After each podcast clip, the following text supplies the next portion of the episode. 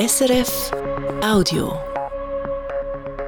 Das Regionaljournal Ostschweiz und Graubünden mit dem Fabian Munn. Guten Morgen. Ab Ende Februar werden im Thurgau Wahlplakate aufgehängt, da weil am 7. April die Wahlen für das Kantonsparlament und für die Regierung sind. Dabei gibt es Regeln, zum Beispiel wo Plakate dürfen aufgehängt werden und wo nicht. Die Regeln sind jetzt zum Teil angepasst worden. Anina Mattis. Neu darf man im Kanton Thurgau innerorts die Wahlplakate ab den Ortstafeln aufhängen. Vorher war die Regel, dass man innerhalb der Bauzone darf und außerhalb der Bauzone nicht. Wenn die Ortstafel Grenzen bestimmt, dann ist es einfacher für die Parteien zu wissen, wo sie dürfen Plakat anstellen und wo nicht. Das ist die eine Regel, die angepasst wird. Die andere ist, dass neu alle 40 Meter fünf Plakate dürfen aufgestellt werden und nicht mehr nur eins. Die Regeln für Plakate machen damals das Tiefbauamt vom Kanton, der Verband der Thurgauer Gemeinden und die Parteien, die im Kantonsparlament vertreten sind. Bei diesen Regeln geht es nur um die Kantonsstrassen im Kanton Thurgau. Wenn man sich an die Regeln hält, dann braucht es im Thurgau keine extra Bewilligung, wenn man die Wahlplakate aufhängen will.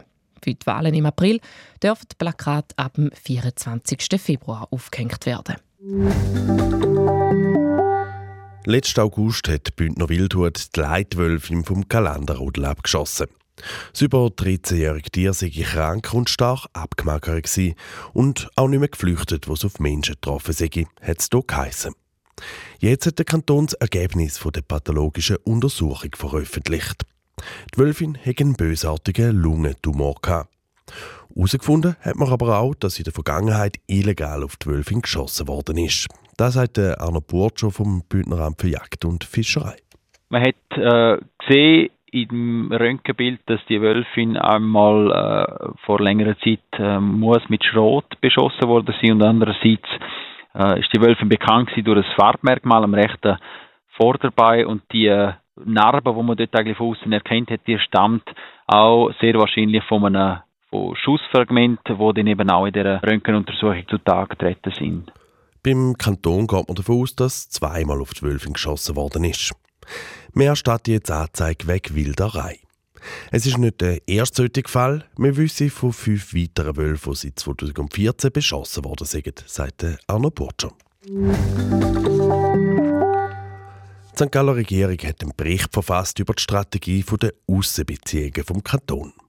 Damit soll die Zusammenarbeit mit den umliegenden Kantonen und auch grenzüberschreitend rund um den Bodensee gestärkt werden. Gefördert werden soll unter anderem die grenzüberschreitende nachhaltige Mobilität, also zum Beispiel der ÖV und die Energieversorgung. Dabei soll der internationale Bodenseeraum aber auch noch besser wahrgenommen werden. Die St. Galler Regierung setzt in ihrem Bericht die richtigen Schwerpunkte, heisst jetzt von der vorbereitenden Kommission vom Kantonsrat.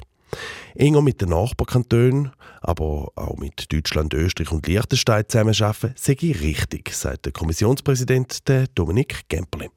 Ja, ich glaube, es ist einfach letztlich offensichtlich, dass die Zusammenarbeit eben mit dem benachbarten Ausland jetzt gerade für einen Grenzkanton wie für den Kanton St. Gallen außerordentlich wichtig bleibt. Und wenn man sich auch vergegenwärtigt, wie stark das eben auch die Wirtschaftsregion am Bodensee letztlich bleibt unter Einbezug von Bayern, Baden-Württemberg, dann glaube ich, ist wahnsinnig wichtig, dass man eben auch die entsprechenden Gefäße so auch nutzt in der Zusammenarbeit, dass man eben als Wirtschaftsraum letztlich eben auch die Stärke tatsächlich kann ausspielen Der Bericht kommt Mitte Februar in Kantonsrat. Wegen dem tödlichen Unfall beim Autodriften auf dem Parkplatz Azmenig vor einer Woche ermittelt jetzt die St. Galler Staatsanwaltschaft. Und zwar gegen mehrere Personen. Auf Anfrage bestätigt die Staatsanwaltschaft die Meldung von der Linz-Zeitung, dass sie das Strafverfahren eröffnet hat. Und dass es dabei um mehrere Leute ging. Was das bedeutet, ist unklar. Es ist ein laufendes Verfahren, heisst bei der Staatsanwaltschaft. Bei dem Unfall ist der 23-jährige Beifahrer gestorben. Der 20-jährige Fahrer hat sich bei der Polizei gemeldet, nachdem er vom Unfallort weggegangen ist. Die beiden haben mit dem Auto auf dem schneebedeckten Privatparkplatz driftet und sind dabei einen Hang ab und in einen Bach geraten.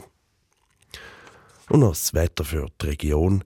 Laut SRF Meteo wird es heute ein milder und zumindest am Vormittag teilweise auch sonniger Tag. Am Nachmittag soll es dann verbreitet regnen. Die Schneefallgrenze liegt bei fast 2000 Metern. In Appenzell gibt es 9 Grad, zu Chur und zu Rapperswil-Jona 10 und zu Faufeld könnte es bis zu 12 Grad geben. Das war ein Podcast von SRF.